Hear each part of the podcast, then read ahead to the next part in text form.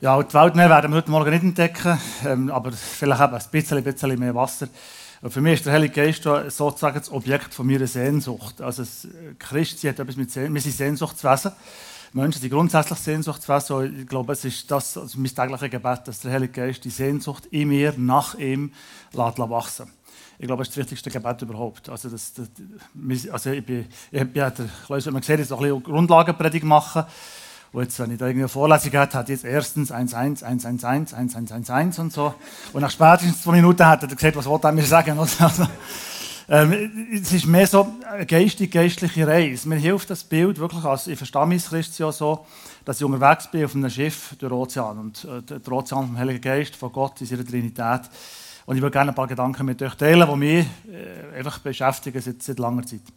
Und ähm, so ein bisschen einführend, äh, ein paar so, ja, vielleicht ein bisschen Gedanken, Bilder, Gerüchte, so Halbwahrheiten. Ihr habt sicher vieles gehört über den Heiligen Geist. Ich habe morgen noch geschaut auf eurer Webseite, es kommt dann noch ein paar Sachen, Früchte und Geist, Gaben und solche Sachen. Da gibt es seltsame, ich manchmal seltsame Sachen, was der Heilige Geist angeblich alles ist oder nicht ist oder tut oder nicht tut. Ähm, er ist Person oder doch nicht, er ist weiblich oder doch nicht und er tut äh, gewaltige Sachen bewirken, größte Kraftquelle vom Universum, aber irgendwie doch ein bisschen flüsterer. Äh, seltsam, oder? Dann kann man, man noch eine Zunge reden und Geiststoffe sollte man noch haben. Äh, ist alles ein bisschen, also wirklich anstrengend. Insgesamt ein bisschen diffus, das Ganze. Und ja, also es ist, es eben, es ist eine gute Halbwahrheit, es ist, es ist, das Körnchen Wahrheit ist ja da. Das geht ja aus, solche Sachen kommen vor. Und ich würde gerne ein bisschen Auslegeordnung machen, und, aber im Sinne von einer, einer Reise in Sehnsucht nach dem Heiligen Geist. Und das äh, so ein bisschen eine Einordnung. Wenn wir über den Heiligen Geist reden, müssen wir uns zuerst mal ganz klar vor Augen halten, es ist kompliziert. Ähm, also als Christinnen und Christen, ja, ist so. Also das, äh, ich habe jetzt nicht das erste Mal darüber nachdenken, aber als Christinnen und Christen ist schon ein kompliziert. Wir glauben an einen Gott, der Vater, Sohn und Geist ist. Es ist einfach komplex. Also das, warum so komplex? Wir können doch einfach, also die Leute, die zum Islam gehören, ist einfach, dass Allah und gut ist. Das verstehe ich. Ähm, das ist einfach ein Gott und das kann man sich mal irgendwie merken. Aber hier ist es irgendwie komplizierter. Und wir müssen uns vor Augen malen, das ist nicht irgendeine Vorzeit von irgendwelchen Leuten vor 2000 Jahren. Wir können mal vom Heiligen Geist reden oder von Jesus oder vom Vater. Sondern das Christentum ist eine, ist eine Religion oder die Religion, die an einen dreieinigen Gott glaubt, wo sich der Gott so offenbart hat. Es ist nicht eine Idee von Menschen, irgendeiner Form, was man noch denken über Gott, sondern Menschen haben Gott entdeckt als Vater, als Sohn und als Geist. Er hat sich uns offenbart. Offensichtlich ist er zu reich, zu gewaltig, zu unfassbar, für einfach in einem Begriff zusammenzufinden. Es ist gewaltiger, es ist grösser, es ist unfassbarer. Aber die Tatsache ist, dass wir von Gott nur wissen, wo er sich uns offenbart hat. Wenn er sich nicht offenbart hat, wüssten wir gar nicht, dass es ihn gibt. Wir haben nicht, Menschen haben nicht die Möglichkeit, sozusagen, Gott zu erkennen. Es gibt mir gar kein Instrument, kein Tool dafür, kein Sensorium für Gott selber zu lernen kennen. Also darum ist es extrem wichtig, was wir vorhin gesungen haben, ist der Gott von der Erweckung. Wenn Gott sich nicht offenbart, passiert gar nichts. Aber nach der Bibel hat er sich offenbart als Vater, Sohn und Geist. Und aus dem heraus folgt, wenn wir heute über Geist nachdenken oder über einen Sohn würden nachdenken, begegnen wir immer auch Gott selber. Wir denken über Gott selber nach. Auch Gott ist das Meer, das ich vorhin als Bild gebraucht habe. Und aus dem heraus ergibt sich, Gott lässt sich in Christus und im Geist erkennen. Und zwar auf drei verschiedene Art und Weise. Wir können vielleicht sagen, Gott ist der Adonai, das, ist der, das heißt mein Herr, äh, über uns. Der Vater über uns. Er ist gleichzeitig aber auch der Sohn mit uns. Und er ist der Geist in uns. Über, mit oder um und in uns. Christenmenschen glauben an einen Gott, der umfassend für ihr Dasein vorhanden ist. Und die alte Kirche hat ein wunderschönes Bild entwickelt oder gebraucht. Das heißt, geht zurück auf das griechische Wort Perichorese. Kann man nicht essen, aber es ist wichtig. Also, der Perichorese heisst wörtlich übersetzt eigentlich so etwas wie gegenseitige Durchdringung. Und das Bild, das dahinter steckt, ist das Bild vom Tanz. Also, wenn man auf einem Lebensschiff ist, wo der Ozean vom Leben fährt, dann findet auf dem Schiff ein Tanz statt. Grundstimmung ist Freude und Hoffnung. Und der Tanz, der, Dreieinig, ist, wie gesagt, aus der alten Kirche. Vater, Sohn und Geist sind drei Tänzer, die so in sich verschlungenen Tanz tanzen, dass sie untrennbar werden. Es ist eine untrennbare Einheit. Darum reden wir von einem dreieinigen Gott. Auf Theologisch würde es heißen, una substantia tres persona. Ich kann jetzt nicht wahnsinnig viel damit anfangen, aber das ist das Gleiche. Darum rede ich vom Tanz, das verstehe ich. Also ich kann zwar nicht tanzen, aber, aber ich, ich kann mir das vorstellen. Das hilft. Also Vater, Sohn und Geist, eine Einheit, die unglaublich verschmolzen ist, aber doch zu trennen ist und doch nicht ganz zu trennen ist. Also da hört es dann irgendwann auf mit dieser Vorstellungskraft. Man kann es vielleicht so sagen, der Vater ist das unfassbare, ungreifbare, unendliche Geheimnis vom sich verschenken. Der Sohn ist die unfassbare oder das unfassbare Geheimnis vom Empfang. Und der Heilige Geist ist das unfassbare Geheimnis vom Band von der Liebe, das die beiden verbindet. Und in der Apostelgeschichte heißt, dass wir alle in Gott leben. Apostelgeschichte 17 könnt ihr nachlesen, Gott hat in sich, in dieser Tanzgemeinschaft, immensen Raum geschaffen, für ein ganzes Universum in seinem ihm Raum zu finden. Und wir sind Teil dieser Geschichte. Unsere Lebensreise ist ein Teil dieser Geschichte in Gott.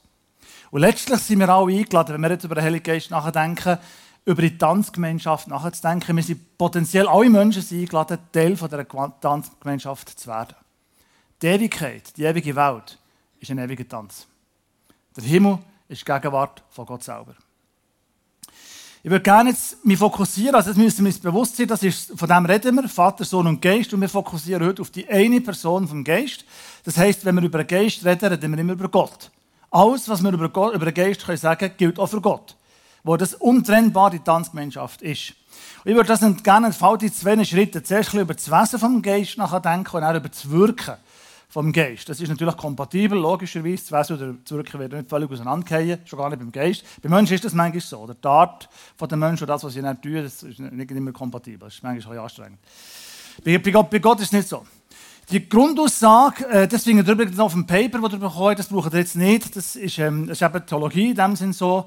Äh, der Auftrag ist, so eine theologische Auslegeordnung machen. Das könnt ihr dann mitnehmen, persönlich zur Vertiefung. Alles, was ich sage, hat der biblisch belegt auf dem Paper. Ganz viele Bibelstellen. Das müsst ihr aber auch machen. Ihr müsst dann heimgehen und heute Nachmittag macht ihr das und prüft, ob das, was ich gesagt habe, auch stimmt. Ja, das steht in der Bibel.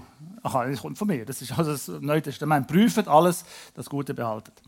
Also Gott ist Geist. Das ist mal die Grundaussage. Gott ist Geist. Johannes 4,24, Gott ist Geist und die ihn anbeten, die müssen ihn im Geist und in der Wahrheit anbeten, heißt es. Anders geht es nicht. Ähm, er ist grundsätzlich Geist und als Geist ist er, und da gibt es drei verschiedene Wörter dafür, in den drei Sprachen der alten Welt, oder von dieser alten die für, für uns relevant sind. Das Alte Testament ist Hebräisch geschrieben. Hebräisch heißt Geist Ruach, ist feminin. Im Neuen Testament ist, äh, ist, das Wort für Geist heißt Pneuma, das ist Neutrum. Und in der Überlieferung von der Kirche reden wir viel im Latinischen und da heißt das Ganze Spiritus oder das ist maskulin. Also irgendjemand auf die Idee kommt, der Geist ist jetzt weiblich, weil es hebräisch weiblich ist, oder männlich, weil es eben äh, Spiritus ist männlich ist, oder müsste man sagen, ist er auch sächlich, oder also vom Neuen Testament wäre der Topneuma, das Geist. Funktioniert einfach so nicht. Es heißt bei uns auch die Sonne, und im Französischen ist es glaube ich Le Soleil, oder? Stimmt. Das ist nie ganz verstanden. Aber auf jeden Fall, das, das ist für sie ist die Sonne der, für mich ist es, ist es die Sonne. Offensichtlich kann man sagen, das grammatische Geschlecht sagt nichts über die Entität, über die Seinsweise, die dahinter steht.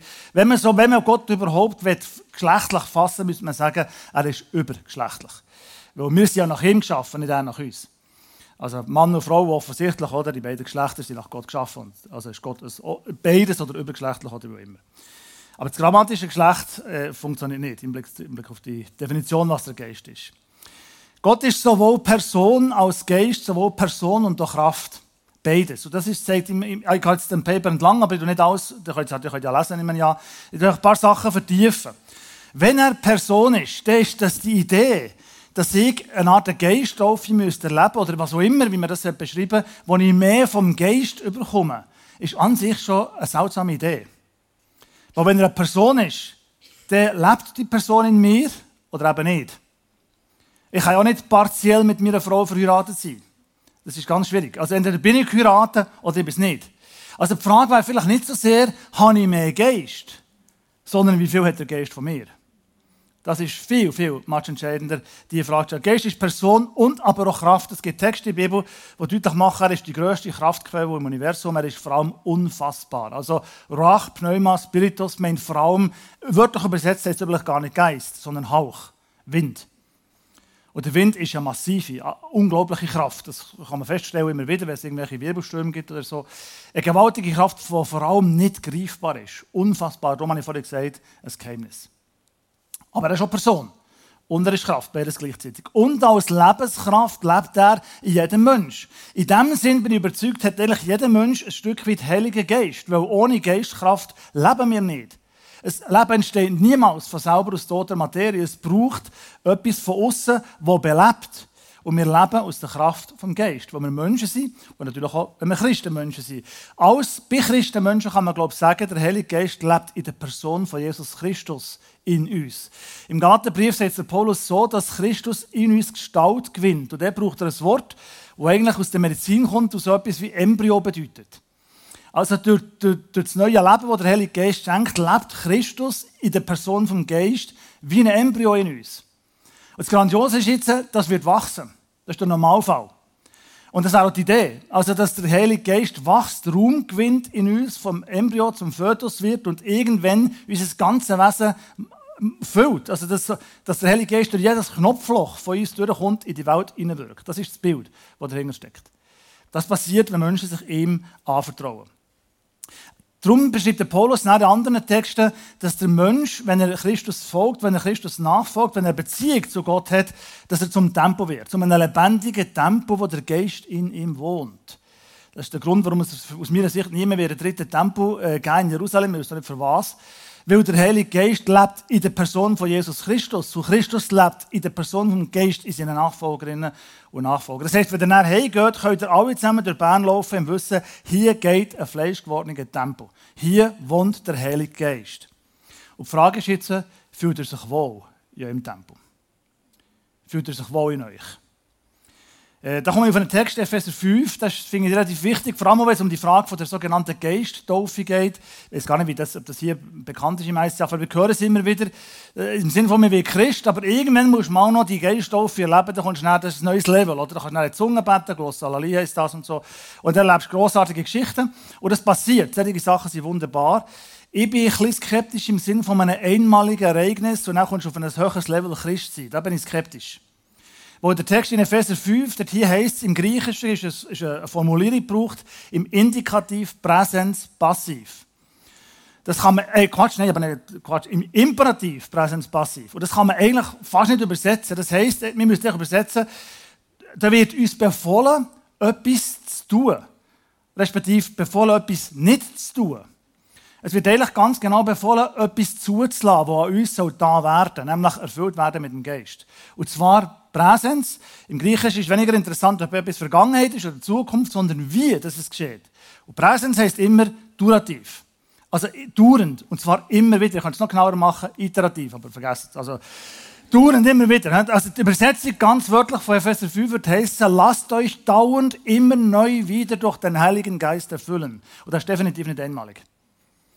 Das ist mein tägliches Gebet. Heute Morgen bin ich aufgestanden. Das Erste, was ich mache, sind Psalmen beten, Gott anbeten und der Heilige Geist bittet, dass er genau das macht, wie im Epheser 5 steht. Und wie passiert das?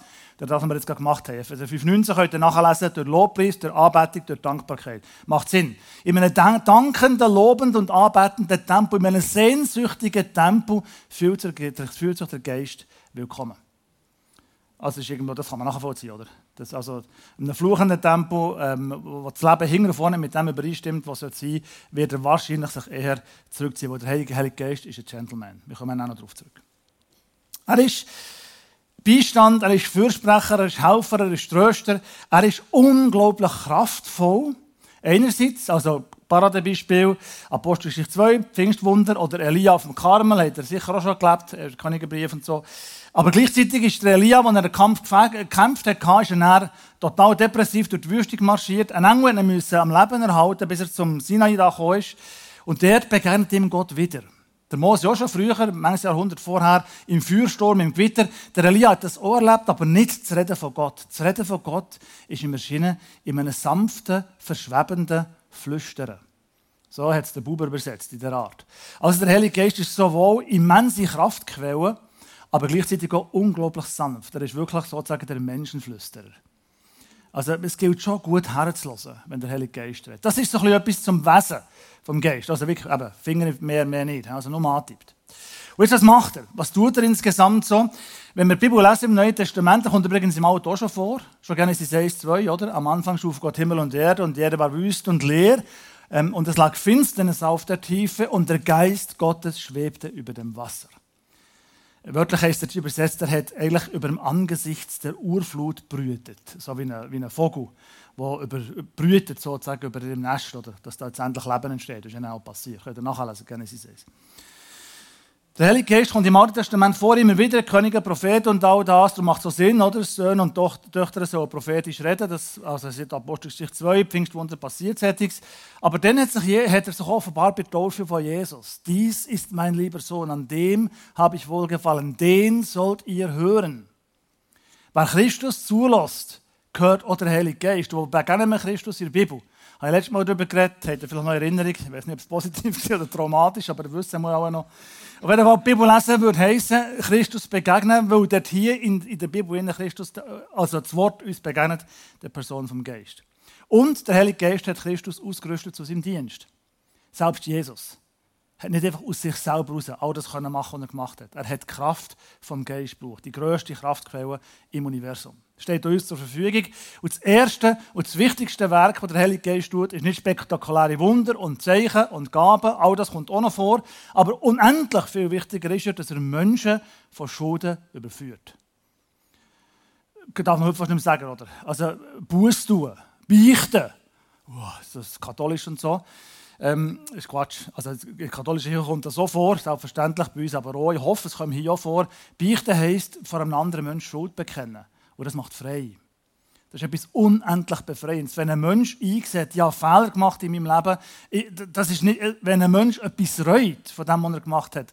Wenn ein Mensch wirklich also zerknirscht ist über mein, ich hasse so einen Moment, wenn ich zurückschaue über mein Leben, da gibt es Sachen, wo ich denke, es, es reut mich, dass das passiert. Ich weiß, es ist vergeben, es reut mich trotzdem. Das ist ein Leiden. Und gleichzeitig ist es wahrscheinlich auch ein Zeichen, dass der Heilige Geist am Wirken ist. Wir, haben nicht, wir können nicht selber erkennen, wie wir wirklich sind. Auch mein Gebet heute Morgen wieder, Gott, zeig mir doch bitte, wie ich wirklich bin. Zeig mir, was du siehst in meinem Leben das offenbarende, überführende Wirken vom Geist führt dazu, dass Menschen Buß kommen können, zur Freiheit finden, wo sie Vergebung empfehlen. Und aus dieser Freiheit aus ein neues Leben kann entstehen. Der Heilige Geist ist der Geist, der neues, ewiges Leben schenkt. Und darum erinnert der Christenmenschen auch daran, dass sie Kinder von Gott sind. Das ist der primäre Status von Christenmenschen, Kind Gottes. Wir sind adoptiert in die Familie von Gott hinein. Und ich werde manchmal gefragt, die letzte immer wieder, gestern wieder ein Ding bekommen, eine Nachricht, wie ist das mit dem Gesetz, äh, gilt das noch und was, was ist und wie soll ich und so. Ist eine längere andere, müsst ihr AT machen bei Teaching, das haben wir jetzt gehabt Und, oder NT kommt so vor. Also macht einfach Teaching. Also College, meine ich, hier im ICF. Da kommt, das werden wir genauer anschauen, aber eigentlich kann man sagen, der Heilige Geist ist der, der überführt und der Heilige Geist ist der, der befreit zum Leben. Und was heisst jetzt, Freiheit. Freiheit heißt einerseits Freiheit vom Gesetz. Aber nicht im Sinne von Freiheit vom Gesetz, ich kann machen, was ich will. Überhaupt nicht. Ich nie im Neuen Testament, weder bei Jesus noch bei Paulus, heißt das Gesetz gilt nicht mehr. Das gilt. Hundertprozentig, Torah gilt, gar keine Frage. Kein, kein Jota, hat Jesus gesagt, vom Wort wird verloren gehen. Die Frage ist, wann das es gilt und wie das es gilt und für wen das es gilt. Und da kann man schon sagen, da gibt es gewisse Differenzen. Ich als Christenmensch muss das Gesetz heute nicht mehr halten, weder das alttestamentliche Gesetz noch das neutestamentliche Gesetz. Das ist übrigens noch nie so gedacht für adoptiert zu werden, für die Gottesfamilie reinzukommen. Sondern ich versuche zum Beispiel nach der Bergpredigt zu leben oder nach den polynischen ethischen Anweisungen, weil ich Teil dieser Familie bin. Will ich bereits auf die, zur Crew gehören von diesem Schiff, das der Heilige Geist regiert. Das motiviert mich. Also, wo es in der Bibel steht, du musst das, also ist jenes nicht, nicht gut zu wissen, aber eigentlich, was mich motiviert ist, weil Gott mir löst hat, wo ich Teil von seiner Familie bin, wo ich adoptierter Sohn bin, darum lebe ich entsprechend. Ich lebe nicht fürs zu werden, sondern wo ich bin, versuche ich mich sozusagen der Familienkultur vom Geist entsprechend in der Welt zu verhalten. Das ist etwas unglaublich Befreiendes. Ich muss gar nicht, ich darf. Also Freiheit vom Gesetz, aber nicht Freiheit, also vom Gesetz im Sinne von Werkgerechtigkeit, aber auch Freiheit vom Sünd, von Sünde. Ich muss nicht mehr sündigen. Leider machen es noch viel zu häufig, aber eigentlich ist das nicht so gedacht. Eigentlich sind wir Heilige, oder ich, die auch, Christinnen und Christen, wir sind Heilige, die durchs Leben stolpern. Und darum die Vergebung. Immer neu wieder. Aber wir sind nicht einfach Sünder, die zwischen etwas Heiliges machen. Also wenn ihr Morgen aufsteht, ich elender Sünder, ich elender Wurm, Theologie ist nicht so hilfreich. Also es ist besser, wenn ihr aufsteht, und das ist auch theologisch richtiger, im Neuen Testament werden Christen fast immer, Christinnen werden fast immer als ihr Heilige angesprochen. 1. Korintherbrief, oder der nur Probleme gehabt. Darum gibt es den Brief. Und der Paulus sagt, ihr Heilige. Das, war unser, das ist das, was der Heilige Geist uns zusagt. Er befeigt zum Leben nach Gottes Willen. Er bettet in uns. Ist nicht grossartig. Ich weiß manchmal nicht mehr, was ich soll sagen im Gebet. Darum bete ich viel Psalmen oder ich, mir hilft es, wenn ich alte Gebete kann, wo ich mich reingeben kann, komm, Heiliger Geist und so. Uralte Pfingstsequenz, tausendjährig, das hilft mir. Oder das Vater Unser, wo, wo man, in all dem Zeug, das mein Leben ausmacht, ich weiß nicht mehr, was ich soll sagen wie ich es soll formulieren Meistens ist es einfach Kyrie eleison. Das ist auch mein häufigste Gebet. Und dann der Heilige, das Vertrauen darauf, der Heilige Geist übersetzt das. Weißt, weißt, Vater, was er wirklich meint, ist das. Also das ist nicht das entspannt. Also, ich hatte letzten Pfingsten eine Predigt vom, vom, ähm, vom Graham Tomlin, der Bischof, gewesen, Professor in England, anglikanischer Bischof. Der hat gesagt, er hat ein Beispiel, Beispiel gebracht, er hat einen kleinen Enkel äh, gehabt, und der kleine Enkel ähm, hat, hat mir etwas versucht zu sagen, aber kann man nicht recht reden, dann blabbert er so, oder und so. Zwei, drei Mal, und dann versteht er nichts, und dann kommt aber seine Mama rein und hat gesagt, ah, er will Wasser. Mama hat ihn verstanden. Genau das ist was Mama für den Graham Tomlin ist, für den kleinen Bub, ist der Heilige Geist für uns. Wir, wir plappern etwas daher, wo wir nicht wissen, wie wir es formulieren Und der Heilige Geist sagt dem Vater übrigens, was er meint, ist das. Er übersetzt das für uns. Es ist, äh, es, mir geht es zunehmend so. Ich werde immer schweigender im Gebet, wo ich, Gott sei Dank macht der Heilige Geist. Er offenbart uns ja alle Wahrheit. Er lässt Früchte wachsen und geschenkt Gaben. Das tue ich nur mal, hat er dann, glaube ich, zwei einzelne Predigten darüber. Früchte müssen sein im Leben von einem Christ. Gaben können sein. Also sie werden da sein. ist meine Überzeugung. Jeder Christ, jede, jede Christin hat irgendwelche Geistes... Also nur, dass wir da sind, ist Begabung. Wir sind gesund. So wird es wir hierher kommen, mindestens schon an sich schon das Geschenk. Und dann gibt es noch Geistesgaben darüber ein, selbstverständlich. Ähm, nicht jeder hat jede Gabe, Gott sei Dank, nicht anstrengend. Ähm, wichtig wäre schon, dass man die eigenen Gaben entdeckt und findet, wo, wo, in welche Richtung geht so, Das ist wichtig, oder? Also wenn ich weiss, es gibt 30 Gaben im Neuen Testament, plus minus, je nachdem, wie man es rechnet, Charismen, und ja, vielleicht zwei, drei das heisst, für die bin ich verantwortlich. Aber dann bin ich noch 27-fach ergänzungsbedürftig. Das ist auch wahr. Das ist wichtig. Darum brauchen wir einander. Darum ist schon der Geist, Vater, Sohn und Geist, ist Gemeinschaft. Dann gibt es Christen, die denken, ich brauche keine Gemeinschaft. Und dann denke ich, nein, etwas nicht verstanden. Das, das geht nicht auf. Also, selbst Gott Gemeinschaft ist, ewige Tanzgemeinschaft, und wir sind unterwegs durch das Meer vom Leben, auf dem Schiff vom Leben, mit dem Heiligen Geist an Bord, dann brauchen wir Gemeinschaft miteinander mit seinem Geist. Anders geht es einfach nicht. Könnt ihr vergessen. Funktioniert nicht. Der Geist schenkt Gaben, der Geist lässt Frucht wachsen. Könnt ihr nachlesen, Galater 5. Liebe, Freude, Frieden, Geduld, Freundlichkeit, Güte, Glauben, Sanftmut, Selbstbeherrschung. Wenn nichts von dem in eurem Leben da ist, ich über Bücher. Es ist normal, dass die Frucht wächst. Nicht immer alles gleich schnell, natürlich nicht, aber irgendwo sollte die Frucht, also, und zwar nicht, indem das dir Frucht bei euch definiert. Ah, das bin ich sackstark in Selbstbeherrschung, oder? Das ist grossartig. Wenn das nur dir seid, die das glaubt, und alle anderen nicht, dann, also, der Heilige Geist redet sehr häufig durch andere Menschen zu uns. Kürzlich hat mir das jemand gesagt, wie hast du das gemerkt, dass das wichtig ist? Und ich gesagt, ja, der zugelassen. Der Heilige Geist redet durch Menschen. Also nicht nur, aber es ist einfach ein Tool. Er tut Wunder, er tut Zeichen, keine Frage, das ist für mich selbstverständlich. Aber die Wunder und Zeichen sind nicht das, was zum Glauben führen und vor allem nicht das, was zum Glauben halten. Sondern es ist das permanente, tägliche, kleine, immer neu wieder dranbleiben im Gespräch mit dem Geist. Darum ist mir das Gebet so enorm wichtig. Und der Heilige Geist, und das ist vielleicht eines der grossen Wirkwunder, die der Geist tut, der Heilige Geist ist der Geist der Einheit. Symbolon heißt das auf Griechisch, zusammenführen. Wenn ihr, wenn ihr Entscheidungen müsst treffen oder wenn ihr Lebenswege müsst Entscheidungen treffen wo ihr nicht sicher seid, wieso oder so, ist das jetzt richtig oder nicht richtig, wenn es in die Einheit führt. Wenn es die Einheit der Christenmenschen, von der Weltgemeinschaft fördert, hat wahrscheinlich der Geist Finger im Spiel. Wenn es auseinander dividiert, divergierend ist, die Einheit zerstört, hat der Heilige Geist ziemlich sicher sich bereits verabschiedet. Der Heilige Geist führt in den, er eint die Kirche. Darum gibt es auch nur ein Lieb weltweit von Christus. Das ist grossartig hier, ICF Church, finde ich super. Ich finde auch die Kirche super, wo ich dabei bin. Ähm, es gibt hunderte und tausende andere. Aber uns Bewusstsein zu machen, der Heilige Geist ist ein Geist, Epheser 4. Ein Geist, ein Glaube, ein, eine Taufe, eine Hoffnung etc. Ein Herr, ein Vater. Es ist eins. Wir sind, es ist eine geistliche Familie. Und da, da müssen wir über Ökumene nachdenken. Was heisst das? Wie schaffen wir mit anderen zusammen? Wie, wie können wir miteinander leben? Der Geist führt in die Einheit. Übrigens nicht nur mit den Kirchen, sondern auch in den Small in der Familie, in den persönlichen Beziehungen von Menschen. Und der Heilige Geist kann betrübt, kann traurig gemacht werden und gelästert. Oder wird es ganz immer spooky, oder was heisst jetzt? Habe ich, das, habe mich 20 Mal gefragt, als junger Christ, habe ich, ehrlich, habe ich die Sünde gegen den Heiligen Geist begangen. Das ist das Drama, oder? Also das passiert, ist nicht gut. Und die kann nicht vergeben werden, die, die Sünde. Und ja, wie lange habe ich mich hinter Sinn tun? Jemand hat mir einmal gesagt, ein weiser Pfarrer, der schon älter war, also solange du dir die Frage stellst, musst du keine Gedanken machen, hast du die Sünde sicher nicht begangen. Wo, wenn du sie begangen hättest, wirst du die Frage stellen. Was ich jetzt, mittlerweile habe ich 30 Jahre länger darüber nachgedacht, also immer wieder. Und die Sicht, die ich gewonnen habe, ist wahrscheinlich die, zu lästern wie der Heilige Geist, ist nichts anderes als zu ablehnen von Gottes Heilsangebot durch die Person von Jesus Christus, vermittelt durch den Geist. Wer die Hänge nicht auftut auf Vergebung Pfad, dem wird Vergebung nicht aufzwängt. Ein Faust machen ist keine Geste von der Vergebung oder von der Bedürftigkeit. Etwas vom Mutigsten, was ihr sagen könnt im Leben ist, ich brauche Hilfe. Ich brauche Vergebung. Und solange das da ist, könnt ihr davon ausgehen, der Heilige Geist ist bereits kräftig am Wirken bei euch, garantiert. Also das ganz sicher. Und das Letzte, das Wichtigste, für mich das Wichtigste, der Heilige Geist hat immer ein grosses Ziel. Es geht nicht darum, dass ich jetzt hier auf der Bühne als der grosse Hirsch rumstehe, sondern irgendetwas, also Selbstverwirklichung, das ist nicht sein Ziel. Im Heiligen Geist geht es immer darum, Christus groß zu machen.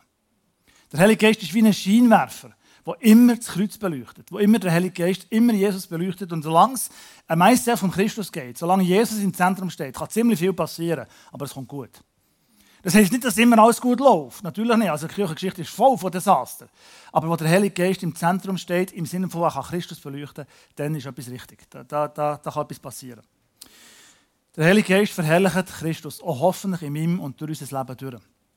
Und er verweckt schließlich Christinnen und Christen äh, ins ewige Leben, in die ewige Tanzgemeinschaft von Gott. Das ist für mich äh, eine unglaubliche Sehnsucht da. Endlich Gott können sehen, wie er wirklich ist. Ich stelle mir das, es gibt vieles über Gott sagen, äh, Wahrheit und Liebe und Gerechtigkeit und Barmherzigkeit. Aber was, mir am meisten, was mich am meisten motiviert, ist die Schönheit.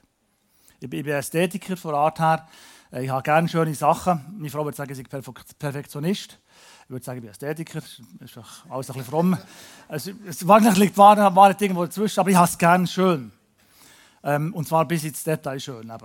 Ich bin auch Detailist, aber auf jeden Fall, habe es gerne schön. Und wenn ich mir das Schönste, also etwas vom Schönsten, wenn ich Morgen da bei uns unterwegs bin, in den Bergen, das habe ich schon erlebt, oder? Da geht, ist, ich, noch, ich bin noch selber, ich bin im Laufen oder im Joggen, ist noch Feister. Aber man sieht ja, der Hochalpen, es, es dämmert. Und dann gibt es einen Moment, wo die Sonne noch nicht auftaucht. Man sieht es noch nicht hinter der Hochalpe, aber die Strahlen bescheinen schon die Stockhornkette. Das ist schon hell. Ich bin aber noch in Finsternis. Das ist der Status von einem Christenmensch in dieser Welt. Er lebt sozusagen am, am, in der Morgendämmerung. Das Licht ist schon sichtbar. Und das Licht weckt immens Sehnsucht nach dem Sonnenaufgang. Das ist das, ist das Bild, das mich treibt, sozusagen als, wir leben als Christen immer ein bisschen zwielichtig, oder? Im, Im Zwielicht leben wir. Aber immer der Sonne entgegen. Die Menschen, die die, die Hoffnung nicht haben, die leben umgekehrt in der Dämmerung vom Abend. Sie leben noch im Licht und merken nicht, dass es feister wird. Wir leben in Dunkelheit und sehen schon das Licht. Das ist ein fundamentaler Unterschied. Das ist der Unterschied zwischen Optimismus und christlicher Hoffnung. Einladung, wir sind berufen zur Gemeinschaft mit dem Gott, der Geist ist. Wir sind zur Gemeinschaft mit Gott und mit seinen Geschöpfen geschaffen. Jeder Mensch ist ein Gemeinschaftswesen, per se, immer schon. Und der Heilige Geist ruft heute Morgen jedes einzelne von uns von Herzen gerne ein in die Gemeinschaft mit ihm selber. Und wer sich einladen in die Gemeinschaft, wird automatisch geistlich bereits Teil dieser Tanzgemeinschaft. Wir haben heute die Möglichkeit, der ewige Tanz von Gott anfangen mitzutanzen. Noch sehen wir es nicht aber der Tag wird kommen. Und wer Teil dieser göttlichen Tanzgemeinschaft ist und entsprechend lebt, der erfüllt den Willen, den Plan und die Zielsetzung von Gott für sein Leben. Und ich werde abschließen mit einem Text aus dem 1. Johannesbrief. Ein grandioser Text von der Sehnsucht. Meine Lieben, wir sind schon Gottes Kinder. Keine Frage, das ist passiert. Es ist aber noch nicht offenbar geworden, was wir sein werden. Neu ist nicht so, wie es einmal wird sein. Wir sind unterwegs. Wir wissen, wenn es offenbar wird, werden wir ihm gleich sein. Wir werden Gott gleich sein, ohne jemals Gott zu werden. Denn wir werden ihn sehen, wie er ist. Amen.